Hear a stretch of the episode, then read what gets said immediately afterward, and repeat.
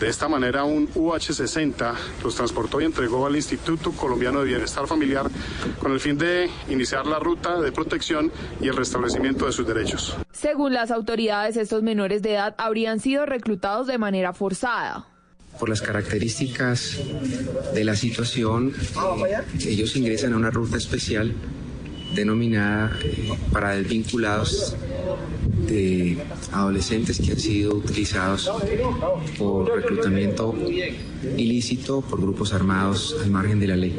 El ICBF se hace cargo del proceso de restablecimiento de derechos hasta que ellos cumplan la mayoría de edad. Los menores de edad permanecerán bajo la protección del ICBF mientras se cumple el restablecimiento de sus derechos. Finalmente, en un parque de Caucasia, anoche cuatro jóvenes fueron atacados y resultaron tres menores de edad heridos. Información en el Bajo Cauca Antioqueño con Johan Díaz en Noticias Caracol. Este domingo en Encuentros Blue, Silvia Restrepo, una directora de orquesta con la batuta muy en alto. Alejandra Posada y la terapia de la risa, remedio infalible.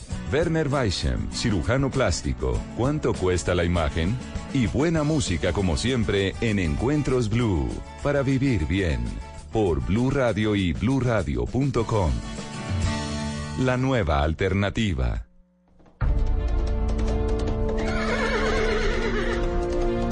Existe una legión de hombres que se levantan todos los fines de semana y no tienen sábados ni domingos en familia. no, sacan a sus perros a dar una vueltica. Y mucho menos sueñan en meterse en chinga a la piscina. Es la misma legión de hombres que traen todas las emociones del fútbol profesional colombiano en Blue Radio. Este domingo. Este domingo. Nacional Medellín. Escucha a aquellos que quieren hacer todo por ti. Blue Radio, la nueva alternativa.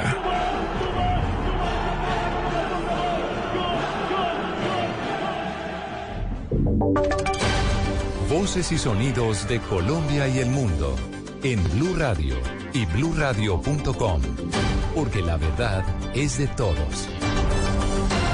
Dos de la tarde, dos minutos. Es momento de contarles las noticias, lo más importante que está pasando a esta hora en Colombia y el mundo. Arrancamos con información urgente. Una masacre en Segovia, en Antioquia, dejó cuatro personas ah, muertas, entre ellas un menor de edad. Vanessa. Mientras cuatro personas departían en una vivienda en zona rural del municipio de Segovia, varios hombres armados ingresaron disparando. En el hecho fueron asesinados tres hombres venezolanos y un menor colombiano de 14 años. Un joven de 23 años también fue víctima, quien se recupera en un centro hospitalario. A través de la cuenta de Twitter del comandante de la policía, el coronel Giovanni Huitrago, anunció en compañía de autoridades del departamento, llegamos hasta la vereda Manzanillo de Segovia. No permitiremos que la criminalidad afecte la convivencia ciudadana. Posteriormente realizaremos un consejo de seguridad. A esta hora se lleva a cabo precisamente este consejo de seguridad con autoridades del departamento para esclarecer los hechos y dar con los responsables de la masacre. Desde Medellín, Vanessa Aguirre, Blue Radio. Vanessa, gracias. Estamos atentos al desarrollo de esta importante noticia. Los detalles también los encuentran en blurradio.com. Y en medio del éxodo masivo de venezolanos en Ipiales, tratando de salir hacia Ecuador antes de la medianoche cuando entra en vigencia la visa humanitaria, pues esa ciudad fronteriza se quedó sin el servicio de agua potable. Miguel. Las lluvias registradas en las últimas horas en la parte alta de Ipiales, al sur del Arillo, provocaron que sus aguas arrastraran gran cantidad de basura hacia la bocatoma del acueducto principal, que surte de agua potable a más del 60% de la comunidad ipialeña, lo que ocasionó la destrucción de una de las paredes del tubo central. La situación obligó a la suspensión del proceso de captación de agua en la planta de tratamiento. 20 horas completa la comunidad sin el servicio. Marlenio Ando, secretaria de Salud de Ipiales. Sé que es un daño en Bocatoma. La parte técnica la, no la conozco, pero sé que es un daño en, en Bocatoma. A esta hora, un número considerable de carrotanques empezarán a surtir agua de consumo humano en los sectores donde no se cuentan con tanques de reserva domiciliarios, incluido el puente internacional de Rumichaca, donde hay gran afluencia de migrantes. Desde San Juan de Pastos hoy, Miguel López Díaz, Blue Radio. Y rechazo ha generado en Bucaramanga un video que es viral en el que se ve a un taxista con un arma de fuego y a un conductor de un vehículo particular con dos cuchillos. Discuten y se amenazan con agredirse. La policía los detuvo y además fueron judicializados por lesiones personales. Verónica. El video que fue grabado por un ciudadano muestra a dos conductores, uno de un taxi con un arma de fuego en la mano y otro de un vehículo particular, al parecer transportador informal con cuchillos, insultándose en plena vía y amenazando con agredirse. En las imágenes se observa que varios ciudadanos se acercan para tratar de persuadirlos. Posteriormente, el transportador informal sube a su carro y se va. El general Manuel Vázquez, comandante de la Policía Metropolitana de Bucaramanga, confirmó que los conductores fueron detenidos y judicializados. Se les incauta un arma cortopunzante como un arma traumática. También se elaboran comparendos por comportamientos contrarios a la convivencia y se judicializan por el delito de lesiones personales. Este hecho ha generado rechazo entre los habitantes de Bucaramanga. En la capital santanderiana, Verónica Rincón, Blue Radio. Muy bien, Verónica, gracias. En Noticias del Mundo, el presidente Jair Bolsonaro agradeció el apoyo internacional que ha recibido para que Brasil supere la crisis en la Amazonía. Bolsonaro habló con el presidente Duque ayer, Estefanía. Silvia, pues Bolsonaro se pronunció a través de su cuenta de Twitter, donde además de agradecer a los jefes de Estado que ayudaron con la crisis de la selva amazónica, aprovechó para decir que siempre buscó el diálogo con los líderes asistentes a la cumbre del G7, afirmando que Brasil es un país que comercializa con todo el mundo y que además está comprometido con la protección del medio ambiente. Sin embargo, en los bosques de Brasil los incendios forestales siguen avanzando sin control, preocupando y haciendo que las poblaciones cercanas teman por sus vidas. Nos mantenemos alerta para evitar que se propague a otras propiedades. Tratamos de apagar el fuego porque nunca se sabe. Cuando se pone el sol, el fuego avanza.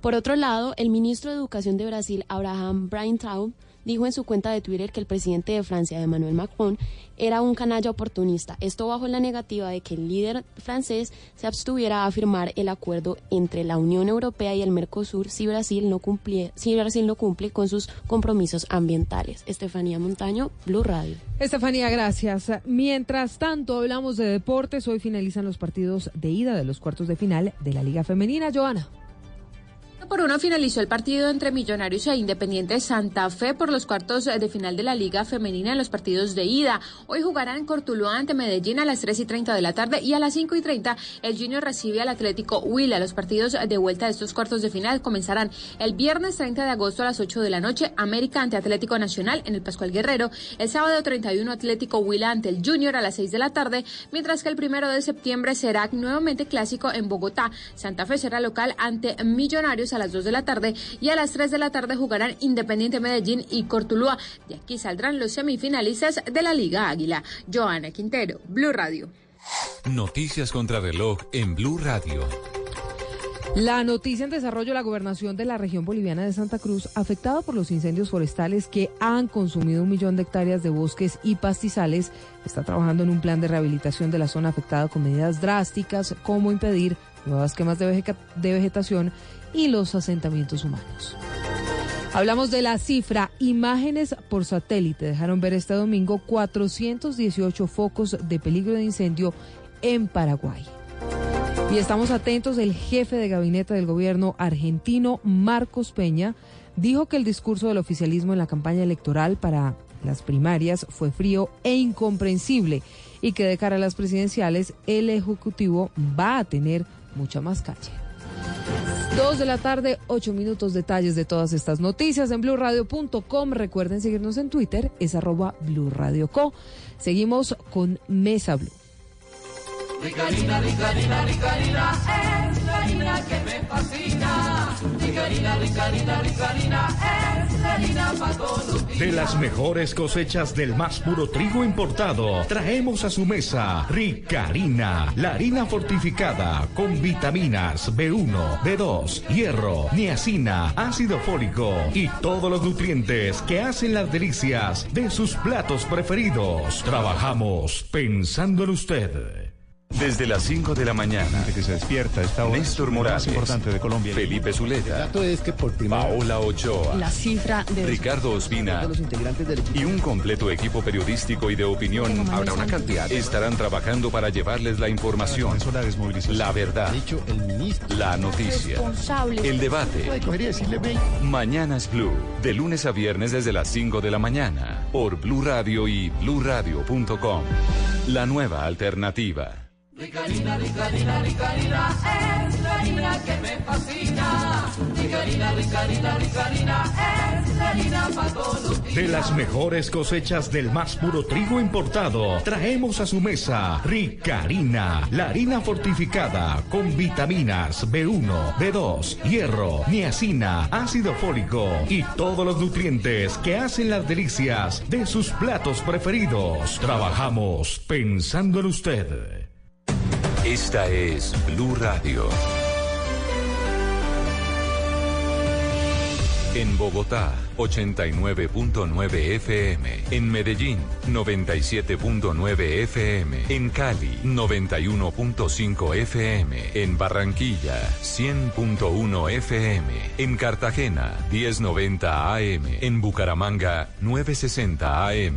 En Tunja, 103.1 FM. En Caldas, 107.1 FM. En Villavicencio, 96.3 FM. En Armenia y el norte del Valle, 94.1 FM. En Neiva, 103.1 FM. Y en Córdoba, 96.0 FM. También en bluradio.com. En Facebook, Blue Radio Colombia. A través de Twitter en arroba Blue Co. Y en la señal de TDT.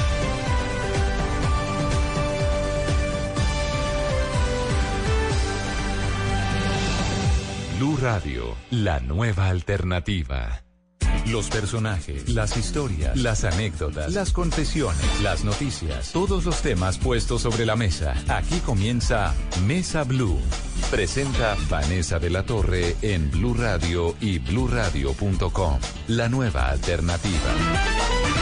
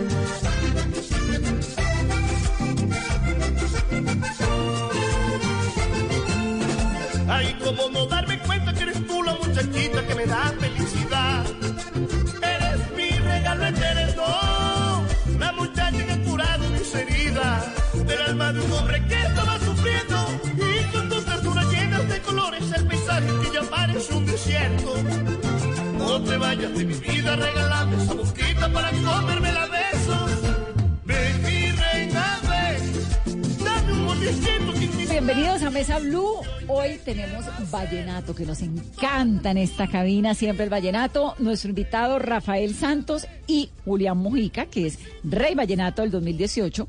Y Rafa, pues casi que no necesita presentación.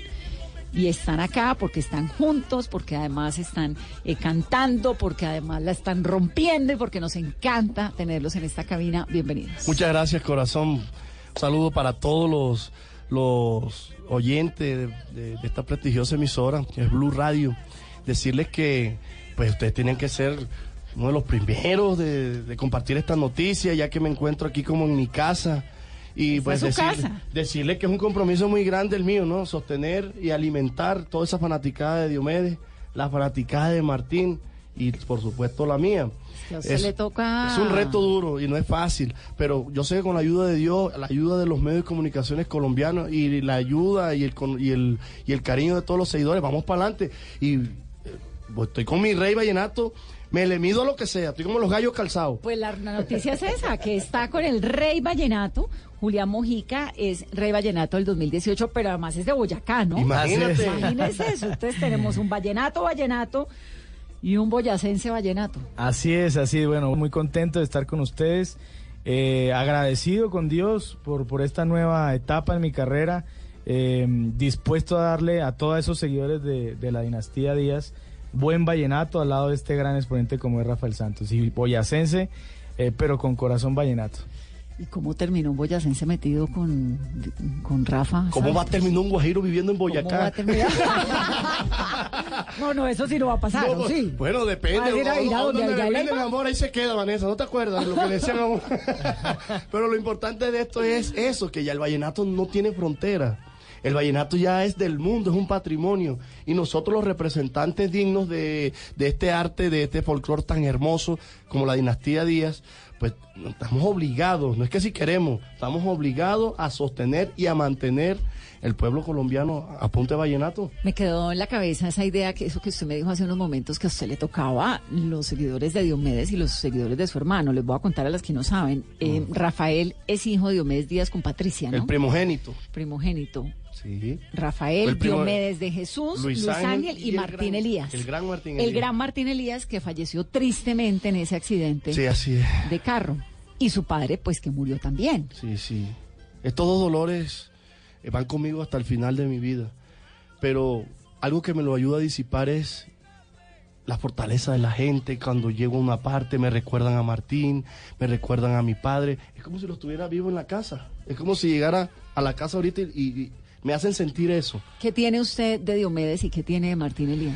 Pues de Diomedes tengo ejemplo, tengo cultura, tengo una dinastía que heredé, pues es la familia más hermosa y maravillosa que, que he, he podido eh, tener en mi vida, porque uno donde llega tiene familias, pero realmente mi papá heredé muchas cosas, la nobleza, la humildad, la sencillez. Una familia, ¿cuántos hermanos tiene realmente? Pues ¿Como 24? comenzamos siendo 28, ya somos 22. pues Vanessa, tú sabes que Yo papá no veía televisión. Yo me quedé en 24, ya vamos en 22. Sí, sí, Inicialmente sí. eran 28. Sí, lo, sí. Y de Martín, como me decía, pues Martín, gracias a Dios, y esta experiencia se la, se la agradezco a Dios todos los días de mi vida, que a mis 17 años me hizo papá Martín. Porque mi papá me lo entregó. Yo tenía 15 años, ¿no? No había grabado, estaba terminando mi bachiller en Valledupar.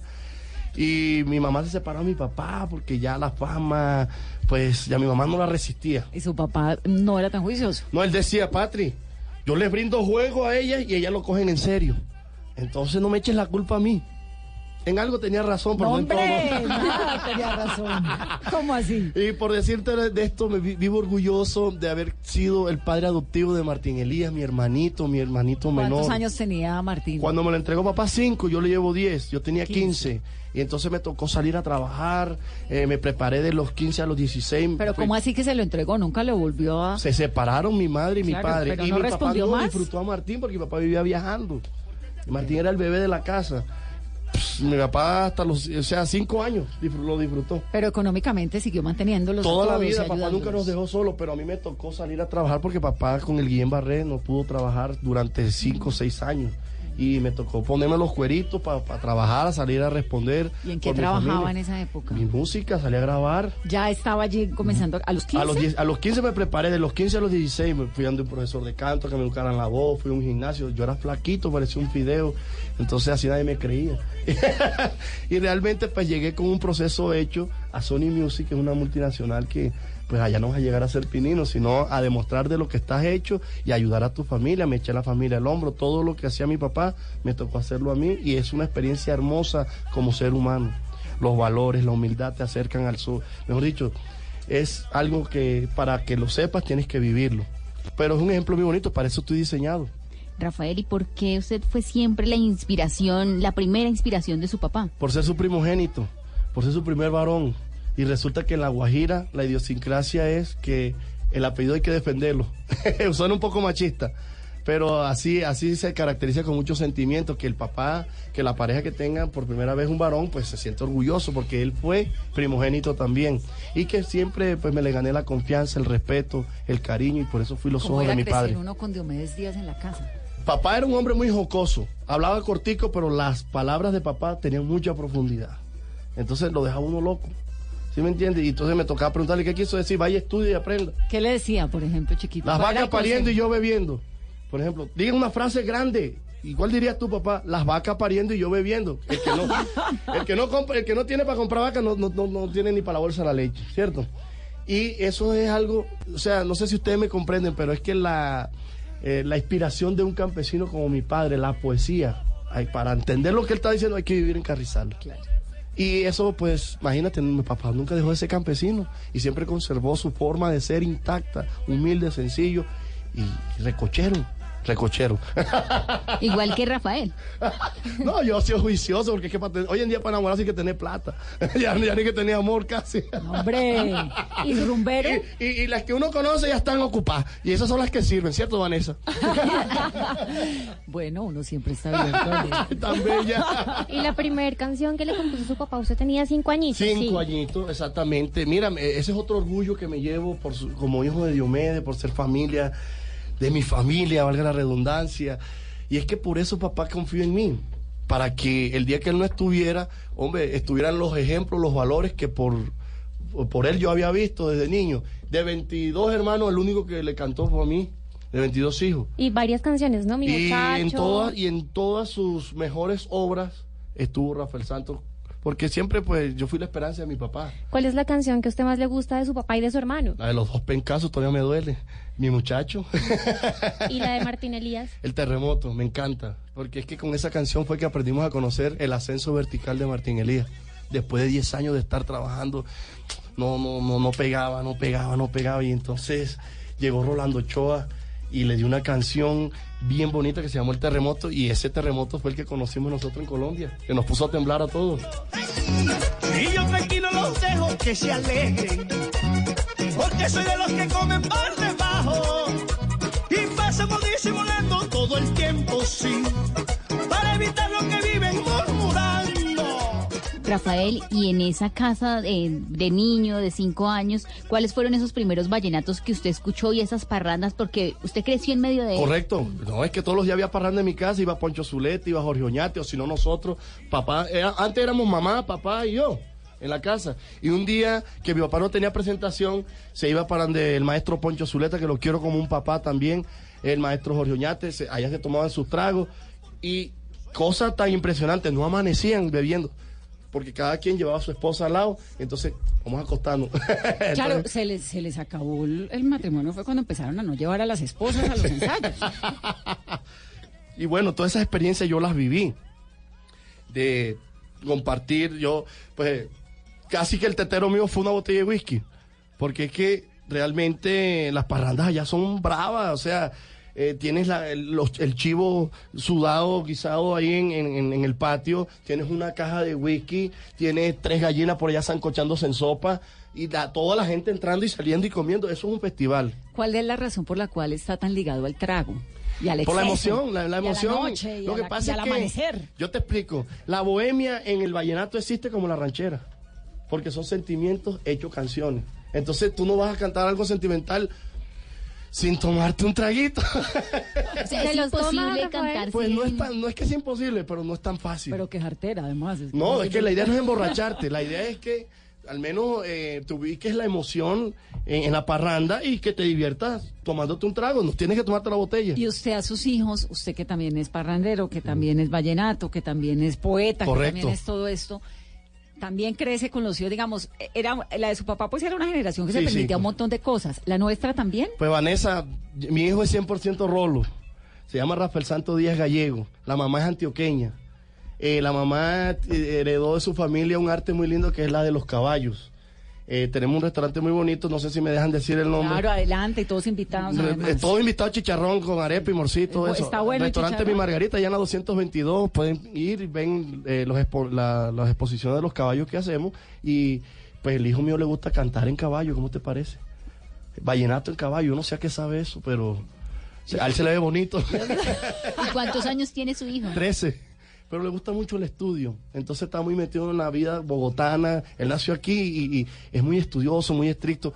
Allá en la costa hacíamos las tareas, por ejemplo, en mi tiempo, hacíamos las tareas a jugar al parque hasta las 10 de la noche. Tenía que ser la mamá a buscarnos. Es otra clase de libertad. Pero aquí en Bogotá, pues ha funcionado con él muy bien, que el régimen eh, de acá de- del interior, pues siendo él de aquí, lo mantiene juicioso estudiando y todas las cosas van en su puesto. ¿Y a usted le gusta? Me encanta. Dos parranderos en la casa. No alcanza la plata para tomar. ¿Y la mamá es parrandera? No, la mamá es una comerciante eh, dedicada a su negocio, a su arte. Eh, mi esposa es muy juiciosa. Yo vivo muy, muy orgulloso de tener una mujer trabajadora que sale de su casa al trabajo y del, de- del trabajo a su casa, a ver a su esposo. Eso es importante para mi vida y, y mi, y todo lo que significo. Rafa, usted le aprendió pues un montón de cosas a su papá. ¿Qué no le aprendió? ¿O qué aprendió que diga, eso no lo copio? A ver, muy buena pregunta, Vanessa, porque hasta a veces hasta los errores de los padres se aprenden para uno no hacerlos. Sí, pues yo aprendí a ser más prudente, a ser como un poquito más, más, más recatado en las cosas, porque papá era muy espontáneo y tal vez por ser tan espontáneo le llegaron algunos problemas en su vida, por ser tan confiado. Entonces yo más bien, como aprendí de eso, aprendí eso, no ser tan confiado, no ser tan, o sea, se- medir antes de, de llegar a una parte, o sea, medirme como persona para no sobrar o no faltar en- a donde llegue. ¿Y qué le faltó en medio de esa trayectoria, de, ese, de tantos éxitos a Diomedes Díaz? ¿Qué le faltó? Joder, reconocí, un poco, no. reconocí un poco de... Tampoco. Yo pienso que mi papá lo hizo todo. Yo pienso que mi papá realmente... Él decía, ya los últimos días de, antes de morir, que había sacado un disco nuevecito. El último que sacó se llamó La vida del artista. Y decía, ya a mí lo que me falta es montar en globo. Porque ya la rueda está hecha y ya no hay que inventar, ya todo está inventado. Entonces yo pienso que papá era, un- era una de esas personas que lo que le pasaba lo contaba para, que, para que su vida siguiera evolucionando. Y por eso iba, iba adelantado en el tiempo. ¿Qué le sobró? ¿Qué le sobró a mi papá? Plata. Mucha plata. ¿Tuvo mucha plata? El hombre más rico de Colombia legalmente fue Diomedes Díaz. Sí. Y ¿Y toda esa plata dónde está? Lara compartió con todos los seguidores porque él decía, yo tengo que darles a los que me dan. Era derrochador. No, derrochar No. es una cosa y compartir es otra. Por ejemplo, papá se emocionaba con el dinero. Y como él sí sabe lo que valía el dinero porque le tocó trabajarlo para poder tenerlo desde campesino en Carrizal, entonces él no se lo metió en la cabeza nunca, ni en el corazón. Él veía y lo buscaban las personas. A mi casa llegaban cinco o seis mujeres preñadas y mi papá les pagaba el parto. Claro, no de él, no de él, pero era de buen corazón de esa manera. Mi papá, mi, casa parecía una casa de beneficencia, Vanessa. 20, 30 personas todos los días. Mi papá un, un cuarto lleno, de dos por dos, un closet lleno de, de dinero. El dinero que se ganaba no lo metió en una cuenta porque él decía que, que, que ¿cómo se llama? Que él le gustaba tener su plata bajo la almohada. Que él no iba a hacer filas para ir a buscar su propia plata. Que eso le parecía que lo hacían otros cantantes para pedirle préstamo al gerente. Entonces era pago en efectivo. Sí. Papá siempre usó fue efectivo. Nada de cheque, nada de tarjeta, ni, ni billetero usó. ¿Cuánto costaba un concierto de Diomedes Díaz? Cuando se murió costaba 60 millones. ¿Cuánto tiempo? Hace ¿Una seis, seis años. Pero eso era que un concierto de una hora. Una dos, hora. Una hora, Una- 60 millones. 60 millones. Y en la noche hacía dos. Claro. Entonces le quedan 120 millones en Una un noche. cuarto al solo. sí. Y entonces empezaba, llegaba el camarero por traerle un, un- un domicilio de una comida o algo. Tome 100 mil pesos. Las ligas de mi papá eran de millón en adelante. Esos ejemplos se pueden seguir. Esos ejemplos no se pueden seguir. ¿Y cómo era, cómo era, Rafael, cómo fue crecer en medio de todas estas mujeres y todos esos hermanos? Pues papá siempre me adaptó psicológicamente a todo ese tema porque yo ¿Qué le el- decía? yo era el llave de mi papá. ¿Sabe qué hacía yo? Él me decía, Santo, vaya a la clínica del César, que ahí está pariendo una novia mía y tiene un hermanito suyo. Hágame el favor, págale la cuenta, tome esta plata, pague la cuenta y dele plata a la señora para que le compre ropa a su hermanito. ¿Y de cuántos años Y hacía usted- eso, Rafa? Yo tenía nueve años de edad. Era, yo fui cómplice de mi papá toda la vida. Claro que mi mamá, mi mamá me decía, claro, como Diomedes te quiere, todo se lo tapas a él. Mami, no es eso. Lo que pasa es que tú no ofreces. Rafa, ¿y quiénes eran esas mujeres? Eran mujeres que, sabiendo que mi papá era un hombre casado, se emocionaban por el artista. Bueno, y él también por ella, ¿no? Eso sí, por él hablaba. supuesto, es que el llavero es para la llave.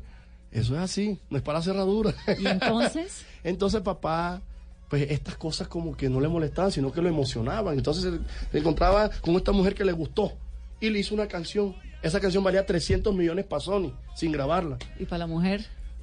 Eh, eh, o- cosas más grandes. Y un hijo por ahí derecho. Sí, claro, ese era un orgullo. Hubo mujeres. Pero él terminó teniendo algún tipo de relación sentimental con todas estas mujeres. ¿Cuántas mujeres fueron? Es decir, estos yo 28 Creo que más 20. de 12, más de 12, mu- porque es que el, el guajiro tiene una idiosincrasia que si tiene 12 hogares y a los 12 hogares los alimenta al mismo tiempo, no hay problema. Como los árabes. Puedes tener 13, 4, lo que quiera. Lo que pasa es que papá fue muy responsable en eso.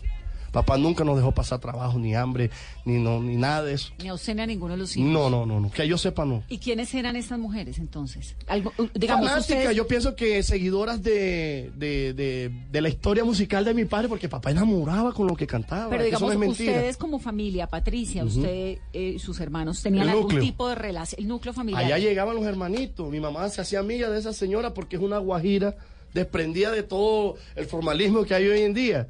Era- o sea, ella, ella supo con quién se casó, ¿sí? Porque en el Cóndor Herido dice, si ella sabía que yo era parrandero, entonces ahora después de viejo vive peleando conmigo. Si llegó tarde, llegué temprano en la misma cantaleta. No, ma- mamá se acostumbró a ese tema. Eh, para ella era una emoción grandísima que le llegara un hermano de sus hijos a él. Bueno, tampoco tan emoción porque terminó No, dejándolo mi mamá nos quitaba la ropa a nosotros para hacer el que llegaba, oye. al niño. A los hermanos. y él los reconocía, no me has preguntado cómo. ¿Y cómo lo reconocía? Le bajaba los pantaloncitos. Y cuando eran Por niñas, eso también se enamoraron de mi papá. y cuando, y cuando eran niñas, ¿cómo las identificaba? Eh, la niña la llevaban de mi abuela, la vieja Elvira. Se parecen todas mis hermanas a mi abuela. Entonces la llevaban allá y la vieja Elvira no le podía quitar el vestidito. Pero la vieja Elvira decía así, las cejas, la boca, siempre pintaba, pintó mi En papá. esa época no había exámenes de ADN. No, nada, no cosas. había, pero mi mamá, es que mi mamá le hizo fácil la vida a mi papá, ¿sí me entiende? Porque es que mi papá un hombre tan grande que es que no se quedaba quieto en un solo lado. Entonces llegaba, hola, es que yo vengo con este hijo de Mira, Diomedes. Patricia, Ay, ¿cómo bueno, está? Él es hijo de Diomedes. Bueno, vamos Ah. a ver si es verdad. Entra, por favor, almorcemos. Tan, tan, socializaban. No, Patricia, un ser superior. Mi mamá, no jodan, provoca, me provoca hacerles una estatua. mamá es una, Hasta una, que un una día gran mujer. dijo, no más Diomedes. Sí, porque teníamos mis hermanitos pequeñitos, entonces para no para, para que no vieran todo lo que yo vi. Sí, entonces igual yo le colaboraba a mi mamá eh, psicológicamente con mis hermanos. Cuando mi papá llegaba con la parranda a la casa, no, yo me lo llevaba para el parque, me lo llevaba para cine, para que ellos no se crearan como que en este ambiente, porque no es fácil. Mira, yo le doy gracias a Dios que Dios me dio inteligencia y sabiduría para poder comprender todo lo que vi. Y lo que tocaba hacer y lo que no. Ahora, Exactamente. drogas, No, ¿En sí su las casa vi, las sí las vi, pero jamás. pero las veía en su casa, ¿qué tan común era? Bueno, ve- ve- verla, ver personas consumiendo, no. No, tal vez uno de pronto entraba al inodoro a orinar y mierda, se había caído alguna vainita ahí. Pero un niño no, no tenía esa, eh, esa mentalidad, ¿sí me entiendes?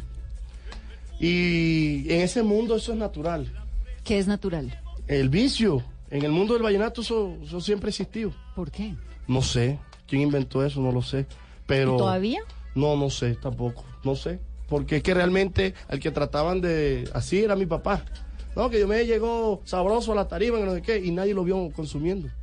No hay un video, no hay nadie que pueda decir... ¿Usted lo vio alguna vez? No lo vi. ¿Consumiendo? No, no lo vi. No lo vi porque si lo veo le pregunto qué es eso. Y la segunda pregunta, ¿me das? Pues no, no podía. ¿De eso se cuidaba él? Sí, y nunca se dejó ver de sus hijos. Si lo hacía, pues tenía que tener mucha prudencia porque nunca lo vieron. Si no lo vimos los hijos. Rafa, Ujú. ¿usted tiene unos diamantes en los dientes? Sí, claro, yo sigo la trayectoria de los días diamantes. no, mentira, es un diseño de sonrisa que aprovechando mi arte, mi, mi trabajo, que es, es llegar a darle alegría a toda la gente, pues se me dio por co- colocarme dos diamantes. ¿Son en- diamantes? Sí, son diamantes. Es que no tengo gafas, entonces no En- lo veo. en un diseño que- Me están aquí. Que me hizo el compadre Oscar Celi.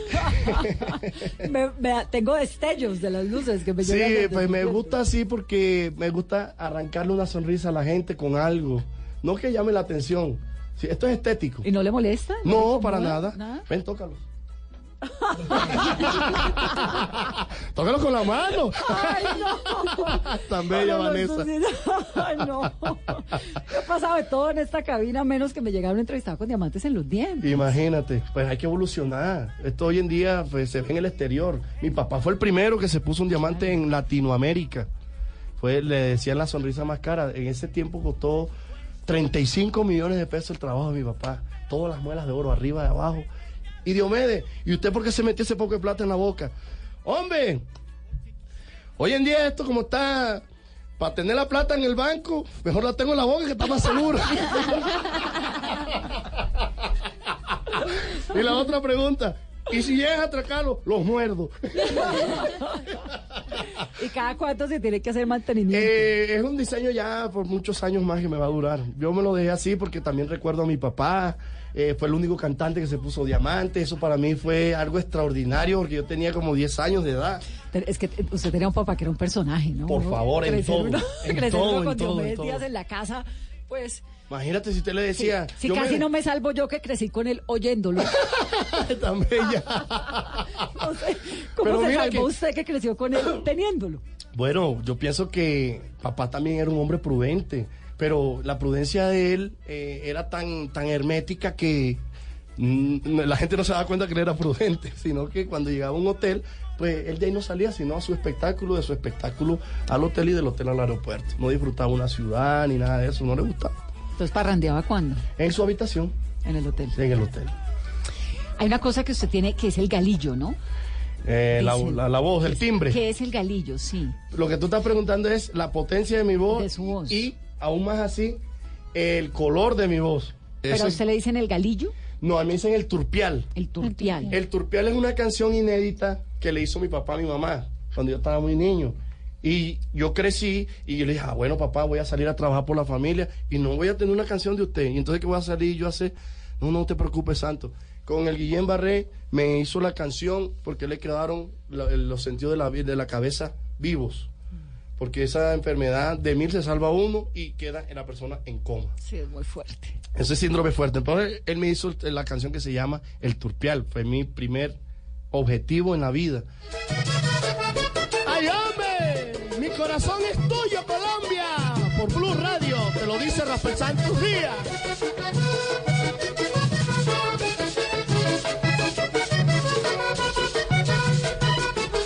Ay, ¿qué sería de una calle sin gente? ¿Qué sería de una flor sin color? ¿Qué sería de aquel río si sus fuentes se las marchitaran los rayos del sol? ¿Qué sería de una calle sin gente? ¿Qué sería de una flor sin color? ¿Qué sería de aquel río si sus fuentes se las marchitaran los rayos del sol? ¿Qué sería de mí si me niegas tu amor? Quedó como el río, la calle y la flor.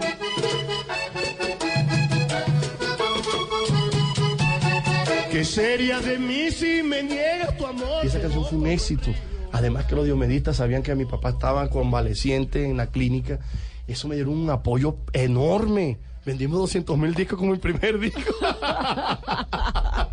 sí, fue una maravilla. Entonces, eh, eso fue Dios, porque es que Y ahí arranca. Pero usted tiene una... de todos los hijos de mi papá, naturalmente, Es el el, que- que... ha heredado el timbre de voz eh, de él, eh, he sido Vamos, yo. el que mejor canta de los... Pues yo fui el primero que grabé. Yo, yo le llevo ventaja a mis hermanos. Yo tengo más experiencia que ellos, se puede decir. Porque yo grabé primero que todo. Me tocó salir. Acuérdate que no fue por fanatismo ni nada, sino por Por necesidad. ¿Cuántos hermanos son cantantes? Eh, en mi casa, eh, todito. ¿Los 22? Los- no, en mi casa son Los cuatro. Los- sí. En la casa los cuatro. Y son- es Jesús, que mira, mira, Ángel Vanessa, Martín. es algo que me alegra decirte y te lo digo con orgullo. Esta es la, hoy por hoy, es la dinastía que más cantantes activos tiene. Tenemos siete cantantes activos. Entonces son ustedes cuatro, bueno, con la Sí. triste partida de Martín. Rafael de Jesús, Diomedes Dionisio, el de Dayán. Ah, y ahorita también Rafael María. eh, Esos son los otros, del sí, grupo de los o sea, 28 que los ahora cuatro son de 22. Patricia somos Rafael Santos, Diomedes Jesús, Luis Ángel y Martín Elías. Ahí hay cuatro Y hay cantantes. cuatro cantantes. Ajá. Y mis otros hermanos que vienen ya creciendo, ya se están madurando. ¿Usted se le sabe el nombre a todos? A la mayoría. a todos sí, porque me encuentro cada vez con... Cuando voy a cantar por ahí por los pueblos me aparecen y me, me, me brindan su casa y voy y como de ellos, me presentan a su mamá. Muchas veces los conozco a ellos y a su mamá no, o conozco a la mamá y a ellos no. Porque usted no tuvo hermanas, ¿no? Sí, muchas. No, no, pero digo, de ese Ah, núcleo cercano. No, núcleo y mi ¿no papá mujeres? siempre quiso que se llamara Olga Patricia. Y ahora que ya en el año 79, cuando yo nací, pensaban que yo era Olga Patricia. Y de hecho, todos fuimos Olga Patricia. y a todos nos nombraban como Olga Patricia, porque mi mamá eh, le decía, bueno, una niña. no, que no había ecografía. La ecografía era muy dudosa. Imagínate si nos confundieron a nosotros con mujeres.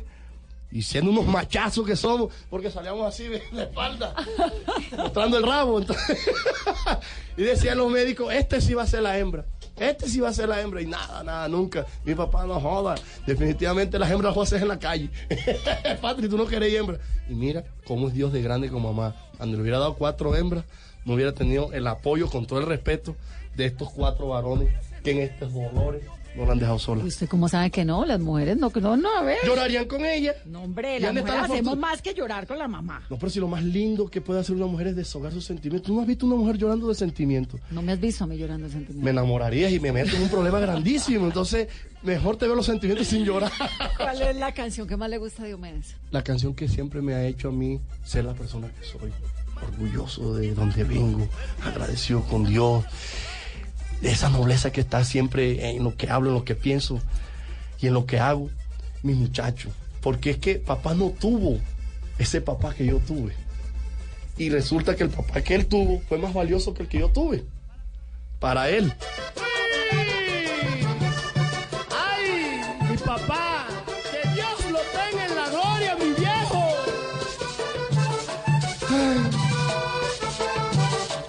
Para todos los niños de Colombia, nombre de Rafael Santo, con mucho cariño, te lo dedico. Ese muchacho que yo quiero tanto, ese que yo regaño cada rato, me hizo acordar ayer así era yo también cuando muchacho, que solo me aquietaban dos pencazos del viejo Rafael. Y se parece tanto a papá, hombre del alma buena. Ay, hombre. Y se parece tanto a papá, hombre del alma buena.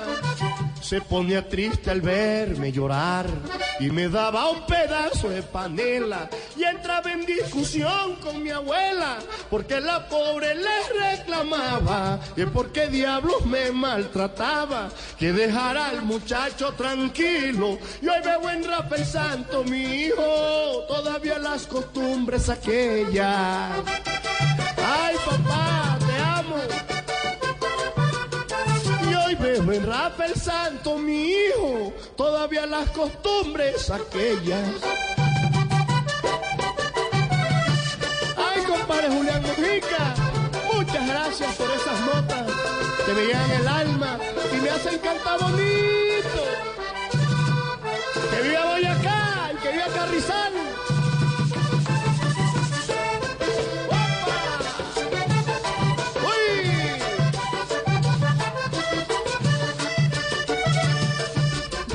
Hemos hablado de que usted ha sido un confidente, un amigo de su papá. La confianza de mi papá era yo. Pero usted lo vio en algún momento con el corazón roto por un desamor, viviendo una tusa. Bueno, sí. Mi papá no lloraba delante de ninguno. O sea, ustedes nunca lo vieron, lo vieron llorando. Y, y- y es más, yo este, estoy seguro de que no hay un video, una foto donde esté mi papá llorando. Porque lloraba Porque no lloraba sino al lado mío. ¿Y por qué lloraba? ¿En qué momentos lo vio así? Por ejemplo, eh, porque es que me toca hablar de cosas personales y amorosas y no me gustaría, porque la persona que me estaría escuchando pensaría que es en contra de ella. Y no es así.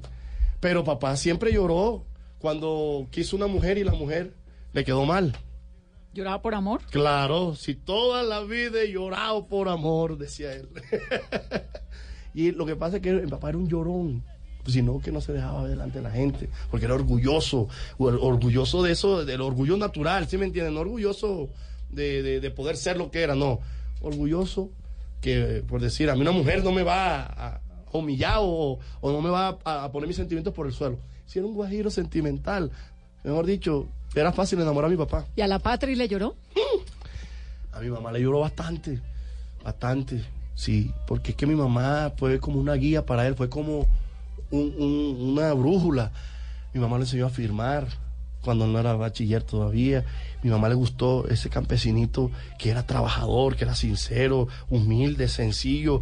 Se le veía que iba a ser alguien. Y dice mi mamá, mi mamá- a mi mamá se le presentaban doctores, ganaderos. Mi mamá fue nació en una familia, pues, Mujer divina. conservada, una familia que antes se decía, ¿cómo se decía antes? Se decía, Prestante. Ajá. Y que teníamos un abuelo que no conocía al lado ni por lo redondo, pero era muy trabajador.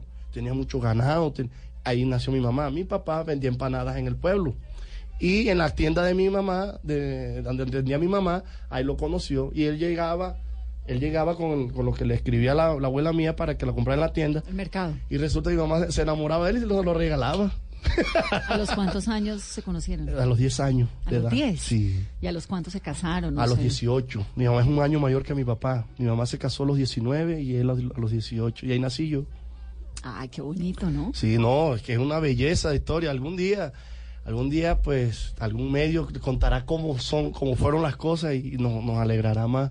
Bueno, Rafa, 14 de abril del 2017, ¿en dónde estaba usted cuando fue el accidente de Martín Elías? Y háblenos también un poquito del homenaje que usted le hizo con esta canción Dile a mi Dios. Eh, estábamos en Cartagena una Semana Santa, pasándolo con mi esposa, mi hijo. Hay un hotel en Cartagena donde él estaba hospedado también, porque él, él, él- él volvía a Cartagena porque tenía a los dos hijos, a Paula y a Martincito. Los tenía ahí, quería pasar ese- terminar de pasarse su Semana Santa en Cartagena. Eh, tenía esos dos, esas dos presentaciones. La última, eh, creo que fue en Tolú, ¿cierto? No, bueno, Coveñas, perdón, sí. ¿Y qué pasa? Que nos cogió de sorpresa la noticia. Nosotros, pues yo me, yo me acuerdo que eso fue como a las 11 de la, a las 10 de la mañana, a las 11 de la mañana que recibí la noticia, yo estaba pues, dispuesto a, a irme a, la piscina con mi hijo y mi esposa, a descansar un rato. Y me dice mi tío Canco, hermano, eh, mi tío, sobrino, el hermano de mi papá que trabaja con Martín, el hermano menor de mi papá. Eh, sobrino, dígame tío Canco, este, se acabó de accidentar su hermano Martín Elías y está muy mal. ¿Cómo así, tío? Yo quedé en shock. Mm, Enseguida, eh, hágame el favor, ¿y dónde lo tienen? No, se lo acabaron de llevar para Cincelejo, tan, tan. Tío, haga el favor y me mantiene al tanto de esta información, porque ya yo tomo un carro ya y me voy para Cincelejo con mi esposa. Y me espera, y mi hijo, me esperan allá, me hace el favor. Sí, sí, sobrino, venga, lo están operando, sí. Y él me iba llamando, y nosotros íbamos en el camino, hasta que nos llamó en el camino y nos dijo, eh, lo estaban operando, eh, convulsionó cinco veces, a la sexta no la aguantó y se nos fue Martín Sobrino. Pues la reacción física, psicológica, o sea, no quisiera ni recordarla en estos momentos porque fue algo que yo, yo paré el carro, me tiré del carro, eh, no, era, no, no estaba en mí, eh, vomitando, trasbocando, no me entraba el oxígeno a la cabeza, o sea, estaba en un, en un estado que nunca había estado en mi vida. Porque con mi papá, mi papá me hizo fuerte ante su fallecimiento. Yo con mi papá hablaba, hablábamos mucho de si él, se- él, partía primero que yo o yo partía primero que él. Y pues me ganó él, pero eh, me enseñó a cómo debía fluir esa energía. Y que yo con mi papá viví cosas muy lindas, muy felices, o sea, momentos tristes fueron pocos. Y con Martín, pues como lo crié, como pues lo hice como, como mi hijo, o sea, yo no me había casado cuando crié a mi hermano Martín Elías, que me lo entregó mi papá de cinco años, y aprendí a ser padre. Mira esta maravilla. Entonces, esta, esto se lo debo a, Dios y a Martín, porque hoy en día si tú quieres ser padre de alguien no puedes. Entonces, esta canción, ya para terminar, lo que te estoy contando es que luego fuimos un, día antes a enterrar el, el cuerpo de Martín, al siguiente, o sea, mi teléfono estaba colapsado y no lo prendí en todos esos días.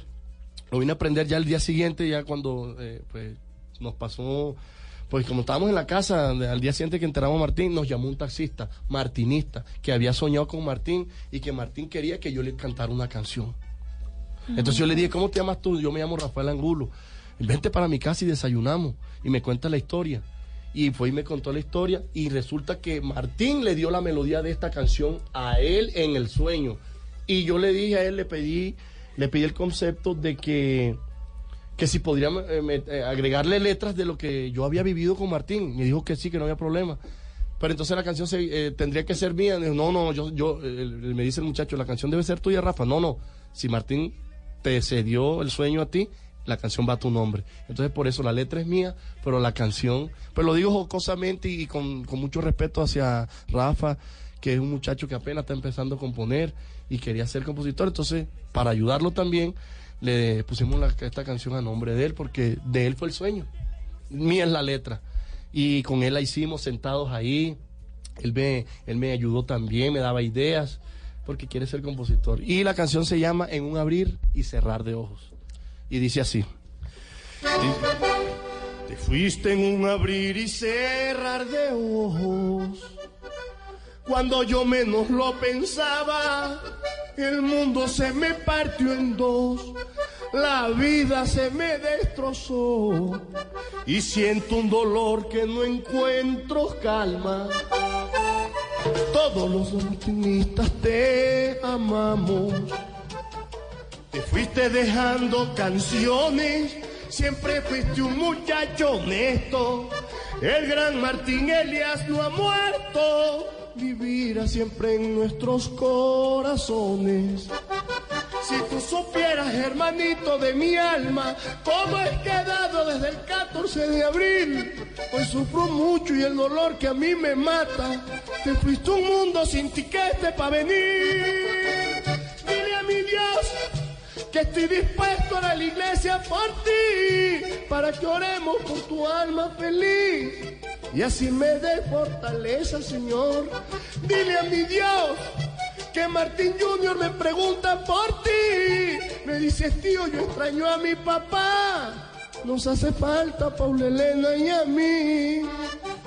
La vida es corta y tú tienes la eterna.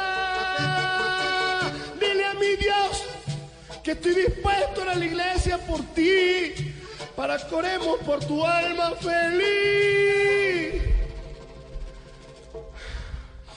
Y así me dé fortaleza, Señor. Amén. Es una canción muy sentida. Por eso no la seguí cantando, mi amor, porque no voy. Simplemente no tengo la fuerza para... En la tarima solo canto una, una, una sola estrofa porque eh, es muy duro para mí. Es muy duro, es muy duro y, y, bueno, yo creo que nunca voy a salir de este dolor, pero este mismo dolor lo voy a tener que utilizar para fortaleza. Rafa, Y- ¿qué y le va faltó decirle a Martín? ¿Por qué se fue tan joven? ¿Por qué? No entiendo. Si es que lo. Yo no entiendo. No entiendo y me quedó esa duda. ¿Por qué tan joven? Pero dejó una gran huella en todos nosotros. Eso para los sí, que, nos, vamos a vamos a ver el enveje- vallenato. nos vamos a envejecer viendo esa huella. Tal vez me puse a pensar el otro día y es que Dios cuando quiere que las cosas sean queden de recuerdo de por vida, deja el recuerdo joven. Porque un recuerdo de un anciano no es más fuerte que un recuerdo de un niño. Claro, porque ya vivió todo lo que tenía que vivir. Es correcto. Y uno lo acepta y lo entiende. Pero un, un niño no. Dile a mi Dios que estoy dispuesto a ir a la iglesia por ti, para que oremos por tu alma feliz y así me dé fortaleza, Señor. Ay, mi hermanito lindo, Dios te tenga en la gloria, como Ricarina, Ricarina, Ricarina, es la harina que me fascina. Ricarina, Ricarina, Ricarina, es la harina para todos. De las mejores cosechas del más puro trigo importado, traemos a su mesa Ricarina, la harina fortificada con vitaminas B1, B2, hierro, niacina, ácido fólico y todos los nutrientes que hacen las delicias de sus platos preferidos. Trabajamos pensando en usted. ¿Qué dice? ¡Uy! Que vivan todos los diomedistas, los martinistas y los santistas. Mi pueblo, no se preocupen que aquí me tienen y los voy a nutrir de música con su apoyo. Muchas gracias.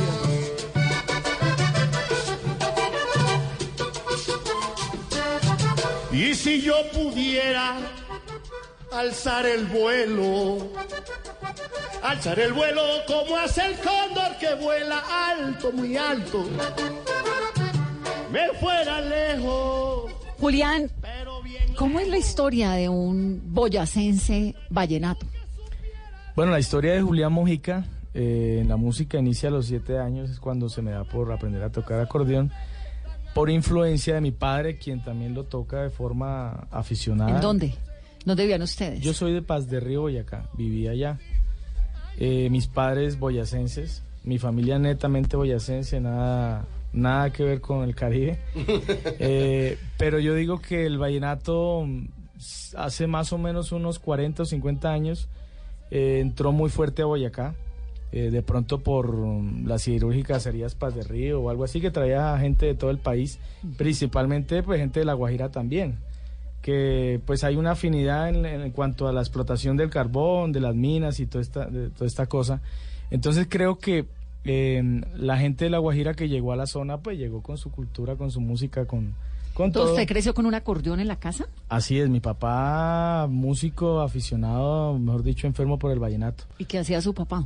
Él era empleado de Acerías Paz del Río, pero a su afición era el acordeón, igual que un tío mío que ya desapareció, Jorge Mojica, y fue la primera persona que participó en el Festival Vallenato. De hecho, cuando gané el Festival Vallenato... La primera el año persona pasado, de Boyacá. Del ¿O su familia interior es del país, interior? del interior del país, en el año 71. Eh, entonces por ahí se viene una tradición familiar en la música vallenata. Posterior a esto nace un festival en, la, en el municipio de Nopsa, Boyacá, Festival Vallenato del año 80 para acá, festival que tiene más de 30 años, por donde No, pues circularon... hace el municipio de La Ruana. Exactamente. Nopsa es un municipio, eh, bueno, muy agradable y prestante también porque eh, mueve mucho comercio, mucha eh, empresa siderúrgica y ahí anualmente se hacen muchas festividades, muchos festivales. Sí, es un lugar bien musical. Eh, exacto. Dentro de eso se hace un festival vallenato hace más de 30 años. Por ahí circularon personajes como Alejo Durán, como el maestro Rafael Escalona, como el maestro Pablo López, los hermanos López. Y eso fue incentivando tanto la cultura de esta zona específica de Boyacá hacia la música vallenata que hoy por hoy, pues gracias a Dios cayó en mí la bendición de que yo fuera la primera persona que ganó el festival. Pero atrás mío vienen otros intérpretes del acordeón, niños que han hecho buenos papeles en Valledupar. Eh, el rey aficionado del año pasado también fue boyacense. Y era medio exótico, digamos, en su casa que hubiera vallenato y que hubiera una cultura Sí, vallenata en imagino- la mitad del altiplano cundiboyacense. Sí, por, por supuesto, me imagino que sí, yo lo veía normal. Claro. Porque yo era niño, yo veía Sí, lo pero que digo, no es lo mi mismo que papá. tener un vallenato en Valledupar, pues, Claro. ¿no? O sea, una marimba en Cali. Eh, correcto, o sea, yo lo veía normal porque era lo que pasaba en mi casa. Me imagino que era exótico para el resto de la gente, los vecinos. de los los vecinos, de la vecinos. gente del, del- del municipio. Claro. Porque, pues a ver, el vallenato hace 20 años no era... Compadre, le, di- le interrumpo, me disculpe, y no le decían, ¡dejen la bulla! Sí, seguro, seguro. Pero Claro, una cosa rarísima. era una cuestión rara. Pero el boyacense eh, ha sido una persona que ha querido mucho la música vallenata. O sea, eh, los artistas boyane- boyace- eh, perdón, vallenatos anualmente circulan por todas las ferias. Claro, no, no, no, eso sin duda, pues, digamos, Es el el, departamento- te lo vallenato toda Colombia, ¿no? Exactamente, pero Boyacá, o sea, eh, consume mucho vallenato. Yo acabo de venir a hacer, sin estar unido con él, dos presentaciones. Y dije en una que queda cerca del pueblo de él, me voy a unir con el rey vallenato, Julián Mujica, rey vallenato. Se me subieron a la tarima todo el mundo a felicitarme. no, sí. es increíble, o sea, realmente me siento orgulloso de que en el interior de, de- de Colombia pues queramos, eh, queramos también nu- nuestro arte colombiano, que es nuestra distinción en el mundo, como si fuera de allá mismo. Una vaina impresionante. ¿Cómo será uno tom- tomándose una chicha allá al lado del río Guatapurí? Pues eso le quería preguntar.